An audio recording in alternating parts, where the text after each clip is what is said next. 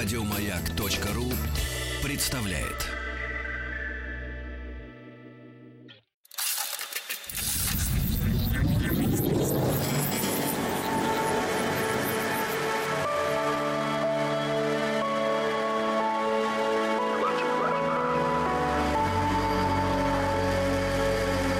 Стаховский лайф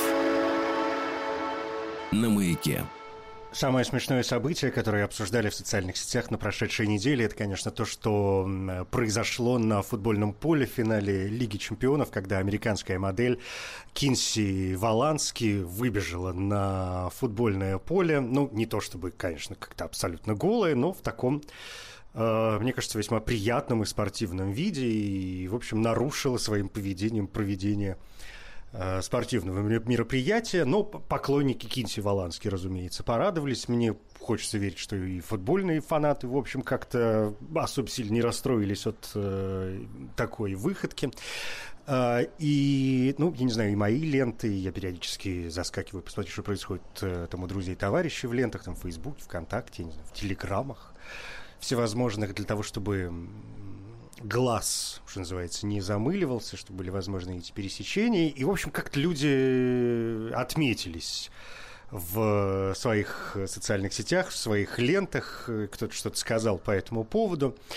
И мне очень понравилось. Это, я вообще люблю, когда происходит что-то вот такое из ряда вон выходящее. Мне кажется, что это совершенно прекрасно. И мне очень понравилось, что сама сказала Кинси Валански по этому поводу. Она ведь э, заявила, что вот такие поступки позволяют э, сильнее понять э, жизнь. Она объяснила вот эту свою акцию жажды и приключений и сказала, что пробежаться полуголой в финале Лиги Чемпионов жизнь дана нам для того, чтобы жить, совершаете сумасшедшие поступки, которые запомните навсегда. И, в общем, я как-то за нее, честно говоря, порадовался. Думаю, господи, какая молодец. Какая прекрасная девушка. Вообще нарушать э, вот эти э, это ведь не табу, да, но нарушать иногда какие-то границы, границы, установленными, установленные также людьми, и зачастую людьми не самыми умными. А, поскольку те люди, которые поумнее, они наоборот понимают, что границы надо расширять. Чем а, большую широту действий и вообще мнений и всего остального мы имеем, тем лучше. Чем, чем, чем сильнее мы что-то сужаем, тем жизнь становится интереснее. Но я вспомнил об этом потому, что меня не то чтобы удивили, но я, конечно, хохотал в голос от э, некоторых э, постиков, которые я встречал в социальных сетях относительно вот этого поступка, когда люди его практически осудили. И на полном серьезе, ну, по крайней мере, я, ну, я не знаю, может быть, они, конечно, так пошутили, может быть, это какой-то жесткий троллинг, черт ее знает, но мне показалось, что на полном серьезе эти люди говорят о том, что ну какая жажда приключений, о которой э, заявляет Кинси Валанский. Ты зарабатываешь там какие-то миллионы, ты постоянно куда-то путешествуешь, у тебя там какие-то бойфренды, в общем, ты можешь позволить себе, ну, если не все в жизни, то довольно многое, ну, то есть каких приключений тебе не хватает, да тебе позавидуют. Там тысячи, десятки тысяч, может быть, миллионы человек, которые и мечтать не могут о такой жизни, которая есть у тебя, и ты еще говоришь о том, что тебе хочется каких-то приключений. Я, конечно, обалдел вот от подобных э, заявлений. То есть я понял, что, во-первых, э, люди совершенно не, не, не понимают разницы э, между или, точнее говоря, отсутствием некой разницы между там, жизнью человека бедного или человека богатого, потому что это не влияет, как вам прекрасно известно, на внутреннее состояние. Там работают совершенно иные механизмы. И человек, который не имеет никаких там, не знаю, бойфрендов, машин, миллионов и э, путешествий, может свою жизнь сделать гораздо увлекательнее, чем человек, у которого э, есть для этого все возможности, но он не может себе этого позволить по разным э, причинам. И мы прекрасно понимаем, что люди, которые ну, так называемые селебрити, да, всевозможные звезды, порой зачастую чувствуют себя как раз более зажатыми, потому что понимают, что следят за каждым их э, шагом. Человек, который никогда не бывал в такой обстановке, даже представить себе не может, насколько велика эта я бы даже сказал, не ответственность, но насколько велика и тяжела порой бывает эта нож, когда ты не можешь позволить себе сделать какие-то элементарные вещи,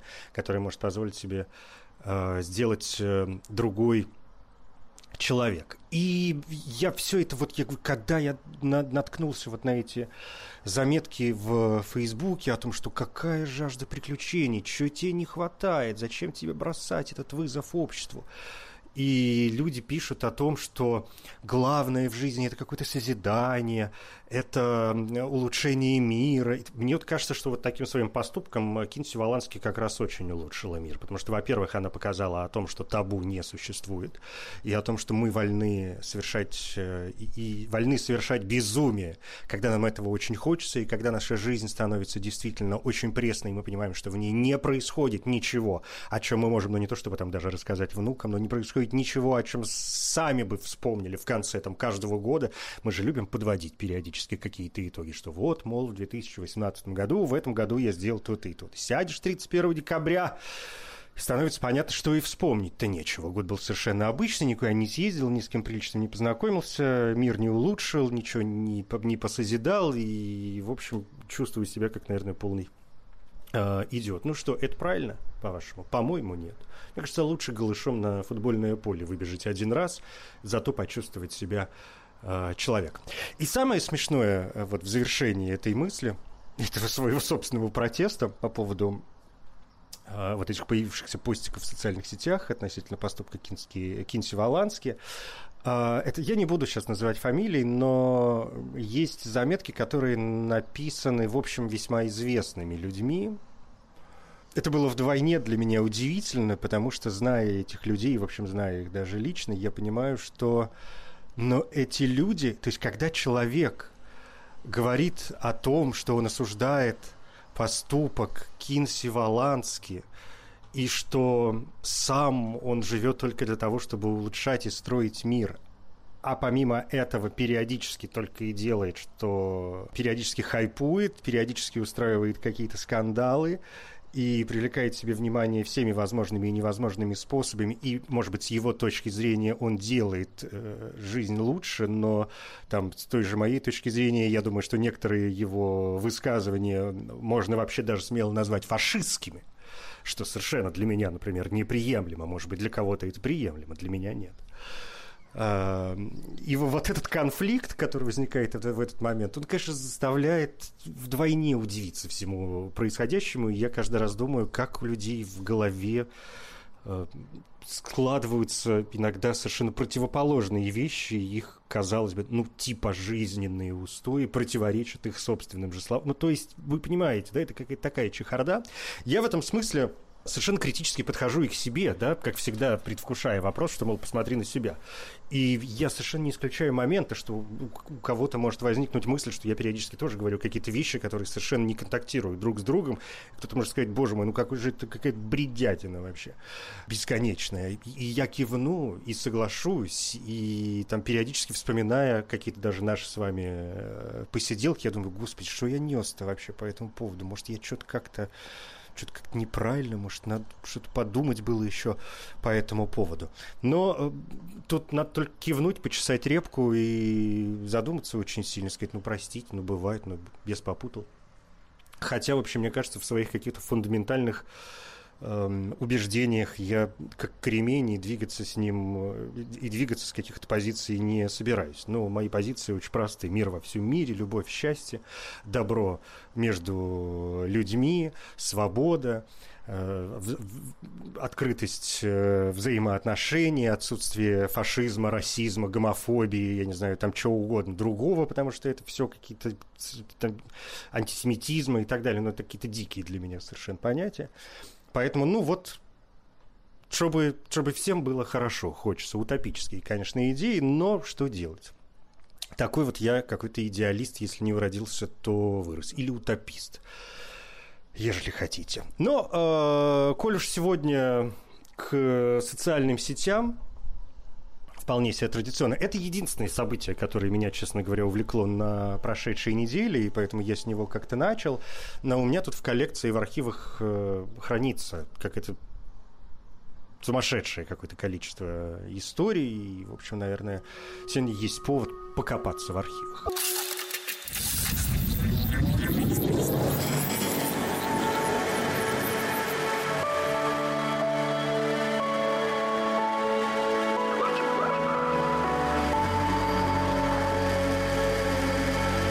Стаховский лайф на маяке. К слову об э, откровениях и об э, архивах. Я тут готовя некоторые музыкальные программы, которые в «Объекте 22», безусловно, продолжают присутствовать, э, зарылся совершенно случайно, в общем, как обычно. Ну, так, так дорожка свернула, закопался в шведскую поп-музыку. Не то, чтобы я из нее когда-то очень серьезно выныривал, я, в общем, фанат шведской поп-музыки и, в общем, вырос на многих вариантах. И погрузился в очередной раз и вспомнил о прекрасной, я бы даже сказал, великой группе Army of Flowers, и по этому поводу на себя, написал у себя в Фейсбуке, в субботу, что ли, пост про то, что вот я зарылся в шведскую поп-музыку, что по работе это сделал, и кое-что вам нарисую скоро по этому поводу, все не просто так. Э, такой небольшой цикл, несколько серийный вам э, представлю может быть, уже в июне месяце, а может быть, в июле. Ну, короче, в каком-то скором будущем. Не будем загадывать. Пусть здесь все идет, как всегда, непонятно как, идет себе и идет. И вот я утонул в собственном детстве вместе с великими Army of Flowers, переслушал альбомы, вспомнил свои ощущения, э, какие-то поймал новые ассоциации. Э, пересмотрел некоторые видео, перечитал и пересмотрел, опять же, интервью, вспомнил о том, как их запрещали, например, в Соединенных Штатах Америки в свое время, но это было очень давно, э, прикрываясь какой-то аморальностью, а участники Army of Flowers очень сильно над этим хохотали и говорили, что аморально это посягать на свободу самовыражения.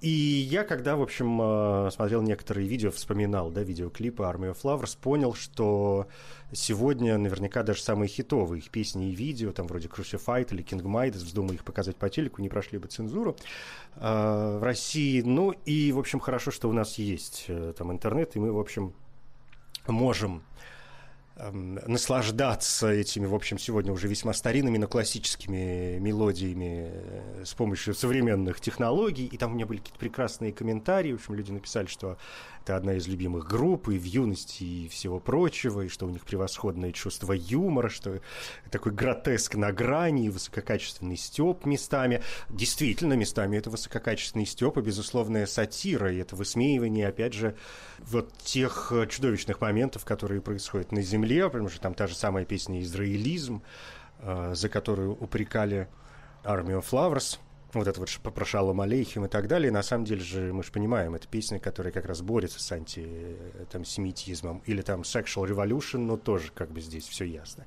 И так далее, и так далее. Вы все это прекрасно без меня знаете. А, а Маша Баранчикова, вот, например, написала мне в комментариях, что ее прекрасное детство Э, все альбомы она знает наизусть, и до сих пор ей жаль родителей, вынужденных слушать в машине по дороге на дачу. Их кассеты, и особенно спорную композицию Heterosexuality, я спросила, в смысле, почему жаль родителей? Они что, были поклонники других бардов? И Маша мне ответила, что нет иных бардов, кроме Александра, я считаю. Ну, вы знаете, что начальник of Flowers и очень многих других шведских музыкальных проектов Александр Бард, великий шведский человек, такая Алла Пугачева шведской попсы и, в общем, и электронной музыки. Ну, в общем, прекрасный человек. А, и Маша написала, что вот родители, они, конечно, скрывали от меня слово «секс», видимо, до рождения внуков. Да и сейчас стараются в суе не поминать. И я понял, что это, в общем, такая вполне стандартная ситуация в России, во всяком случае. Дети с родителями о сексуальной жизни как не особо э, разговаривают. И я сейчас вспомнил об этом, обо всем, потому что у меня вот в архивах хранится текст, э, пост, который написал, э, ну не то чтобы написал, он его пере, как называется, перепостил. Андрей Бельжо, ну вы знаете все прекрасно Андрей Бельжо, как-то он был у меня в программе и на «Маяке», правда, не помню уже какой, о чем-то мы разговаривали, о чем-то очень интересном, хоть, хоть полезай в архивы, в другие, в интернет и вспоминай.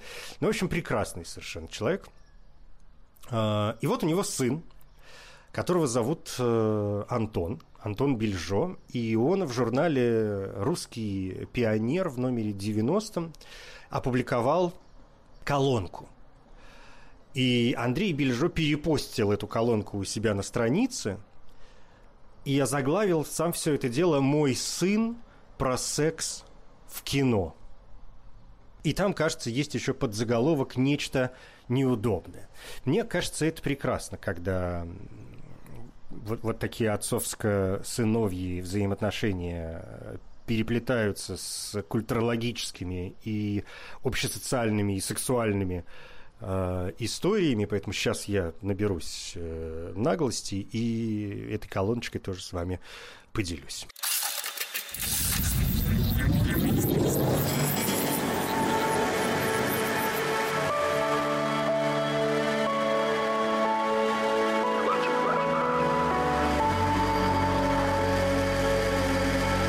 Стаховский лайф на маяке. Как снимались сцены секса? Удивительно, но этот вопрос еще волнует людей – Ему посвящены короткие тексты в многочисленных рейтингах, топ-15 сексуальных сцен из фильмов, которые стоит повторить, или 10 самых откровенных сцен мирового кино, или 10 фильмов с настоящим сексом в кадре, или 9 лучших эротических фильмов по версии мужчин, или на заметку к 14 февраля 7 самых горячих сцен в кино, которые заведут даже робота. В одном из этих обзоров автор теребит читателя, а признаетесь, что вы ходите на эротические фильмы ради таких сцен. Честно говоря, я не могу этого понять сегодня, когда доступно все, а времени не хватает смотреть целый фильм ради нескольких минут, на протяжении которых актеры трутся друг от друга. Это то же самое, что тащиться от рестлинга. Мне всегда хотелось понять, что чувствуют те, кто его любит. Судя по всему, Секс в кино еще сохраняет налет таинственности, как бы кокетливо прячется под полупрозрачным балдахином. Авторы упоминают трюки, на которые пришлось пойти актерам и режиссеру, чтобы воссоздать половой акт неминуемо приводятся истории издевательства Марлона Бранда с Бернардо Бертолуччи над Марией Шнайдер в «Последнем танго в Париже». Цитируются не вызывающие доверия слова продюсера нимфоманки о том, что в пикантных кадрах весь верх был актерский, а весь низ дублерский.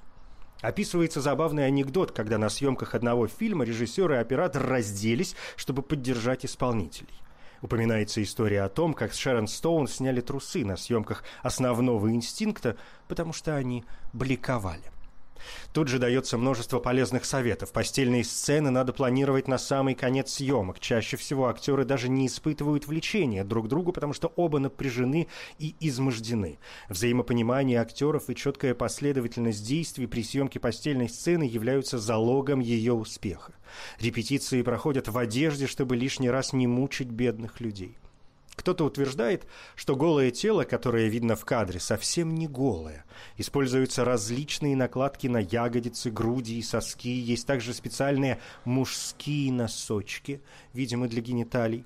Приводятся фамилии актеров, подробно оговаривающих границы своей ноготы, и тех, кто готов весь день скакать голышом.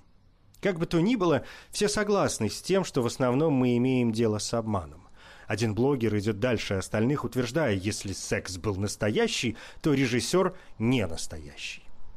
На зыбкой территории настоящего ненастоящего секса в кино сломано немало копий, чего стоит скандалы вокруг проекта «Дау». Мало кто его видел, но многие ругают за то, что там было настоящее изнасилование бутылкой, хотя из согласия актрисы. Так что считать ли его после этого настоящим? Заметно, что многие видят мастерство режиссера в том, насколько похоже он имитирует жизнь, так же, как до сих пор часть населения считает интимными, э, э, простите, считает истинными, хотя интимными хорошая оговорочка, правда? Э, так вот, заметно, что многие видят мастерство режиссера в том, что, в том насколько похоже он имитирует жизнь, так же, как до сих пор часть населения считает истинными художниками тех, кто, ну, так сказать, в кавычках, умеет рисовать. Настоящий секс как бы устраняет это мастерство, а значит и говорить здесь особо не о чем. Поставил камеру и снимаешь. В чем же искусство? С другой стороны, ненужные, но интересные подробности того, как это было сделано, через какие сложности и ухищрения пришлось пройти участникам процесса, чтобы получить на выходе нечто, совершаемое остальными без особых усилий по несколько раз в неделю, это внушает уважение и восстанавливает справедливость. Ко всему, что известно о технологии съемки секса в кино, сложно что-либо добавить. Более того, многое стало для меня новостью, так что я благодарен журналу «Русский пионер» за то, что получил массу полезной в профессиональном плане информации. Однажды я слышал разговор охранников в «пятерочке». Фильм плохой, но цветокоррекция понравилась, говорил один другому. Я не принадлежу к тем, кто переживает из-за того, что все вокруг стали все знать. Наоборот, мне кажется, это должно было бы устранить остроту проблемы. По-настоящему актеры занимались сексом или нет. Ясно, что не по-настоящему. Понятно даже, с какими конкретно накладками. А если и по-настоящему, что с того? Такого настоящего, разложенного по полочкам на любой вкус, полно на специализированных сайтах. Почему же тогда в океане порнографии секс в кино все еще остается пленительным оазисом? загадочным островом, где вроде бы могут водиться какие-то неизвестные представители флоры и фауны. Думаю, фокус тут в том, что постельные сцены в кино всегда, с одной стороны, побочные – а с другой непрофессиональным. Если работники клубничной индустрии знают, на что идут, воспринимая секс как единственный предмет и ясную цель своих стараний, то у киношников все происходит любительски, а в России часто и через пень-колоду, то есть буквально как в жизни. Тут обязательно кто-нибудь забудет про мужской носочек, а кто-нибудь вообще не будет знать о его существовании. Именно это, на мой взгляд, делает постельные сцены в кино более жизненными и, в конце концов, настоящими, чем самые настоящие порнографические. Посреди отрепетированных диалогов актерам вдруг приходится раздеться. Не напоминает ли это нам реальность? К тому же, кроме общего нарратива, прописанного в сценарии, у каждого исполнителя роли есть еще и свой частный, в виде жен, родителей и детей, которые все это увидят возникает робость и стыдливость, волнение и трепет. А это именно то, что так сложно найти на порнографических сайтах. О том, насколько абсурдно выглядят люди, изображающие плотскую любовь в присутствии группы с камерами и удочками, сказано многое. Иногда, как в случае с фильмом «Амбивалентность», в число наблюдателей входят вообще посторонние люди, например, рабочие лифтового завода, где мы снимали эротическую сцену посреди трудового дня. Несомненно, съемки секса для группы особенные. В этот момент все участники процесса волнуются. Волнуются актеры, волнуются звуковики, перед которыми стоит сложная задача закрепить петличку там, где ее будет не видно. Волнуется оператор, подсознательно понимающий, что имеет дело с природой. Я много раз видел, что волнуется даже хлопушка. И все застывает в божественном и неподдельном испуге. Повисает тишина – Самые разнузданные светики замолкают в коридорах. Именно в этот момент, каким бы ни было финальное качество сцены, возникает та самая магия кино. Среди бела дня, откуда ни возьмись, в нашем циничном мире рождается нечто неудобное. Является что-то третье, похожее на стихию, не зависящее от людей и их профессионализма. Постельные сцены всегда имеют элемент непредсказуемости, отрепетировать их досконально нельзя. Воссоздать органику искусственно не получится. Актера видно буквально как на ладони. Куда пойдет рука и как отреагирует партнер, это невозможно знать заранее. Даже голос, который раздается по громкой связи. «Хорошо, а теперь возьми ее за грудь и скажи, что любишь».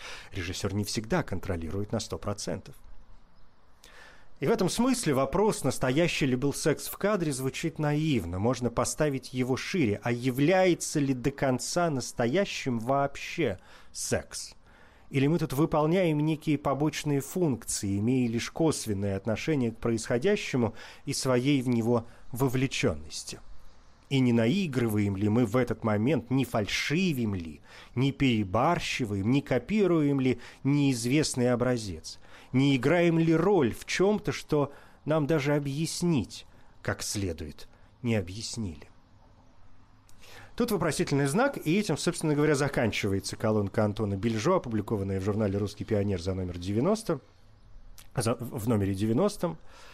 И там было предисловие, что вот о том, что сын нашего постоянного колумниста Андрея Бельжо, Антон Бельжо, снял кино, в одной из основ которого «Зов плоти», про который режиссер в своей дебютной колонке в «Русском пионере» рассказывает технологию прямолинейно, и выясняется, что именно это интереснее всего даже остального. Мне кажется, э, человек, который сам поучаствовал в процессе съемки кино со всеми этими постельными сценами, в общем, конечно, понимает, о чем говорит – задал очень интересный вопрос, над которыми я тут тоже последние несколько дней активно размышляю.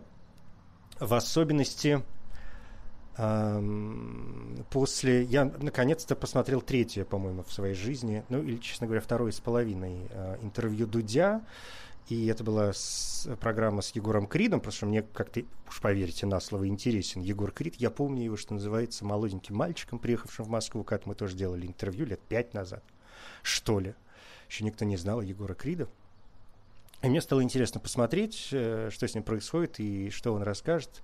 И мне было страшно неудобно и даже местами противно, но об этом мы как-то поговорим иначе, но там вот у него тоже возникал этот самый вопрос, что он рассказывал какие-то вещи, касающиеся там его, например, сексуальной жизни, и говорил о том, что, господи, я надеюсь, моя мама не будет смотреть э, это, это, это, это интервью, потому что мне прям стыдно а, перед ней, и с одной стороны я видел это его замешательство, и оно было таким милым, с другой стороны, я, конечно, никак не могу найти ответа на вопрос, э, зачем рассказывать о том, что тебе кажется постыдным для себя самого. Если ты сам еще не вышел за эти рамки, то то ну, ну что, где, где это? Или это как раз тот самый повод выйти за эти рамки и попытаться определить свою, свою собственную свободу еще и таким способом. Ну, в общем, здесь есть очень много вариантов. Я как-то буду продолжать э, нащупывать эти точки. Может быть, э, и вы поделитесь со мной своими умозаключениями на этот счет.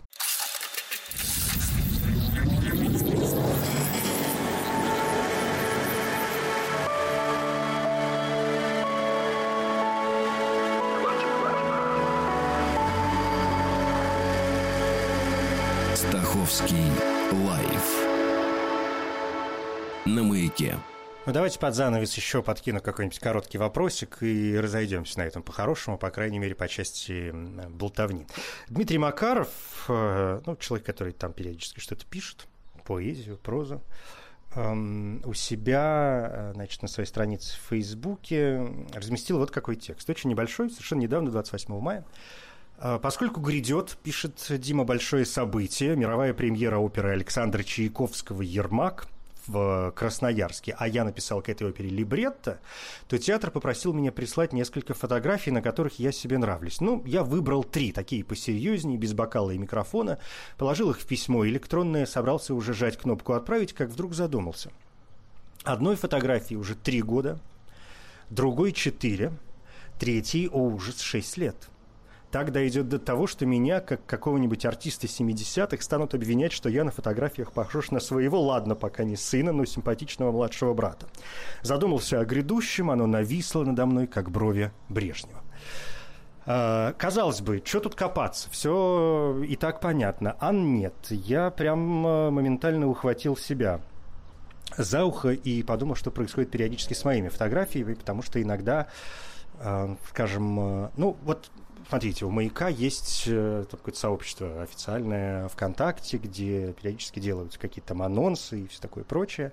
И я иногда туда заглядываю, эм, скорее для того, чтобы проверить, правильно ли все написали вот эти специальные люди, которые э, занимаются вот этой, этим интернет Э, сообществом. И я вижу, что там периодически появляются какие-то мои фотографии, и скажем, не так давно, что ли, выползла, там, короче, они использовали какую-то мою фотку э, с котиком, и эта фотография появилась и в официальной группе «Объекта 22» ВКонтакте, которая такая недавно появилась официальная группа, там не очень много людей, но там тоже в основном какие-то анонсы. В общем, если хотите, присоединяйтесь. Э, я всегда задумываюсь о том, для чего все это нужно. Ну, может быть, если кому-то нужно, то и хорошо. Даже если нужно всего одному человеку, пусть будет.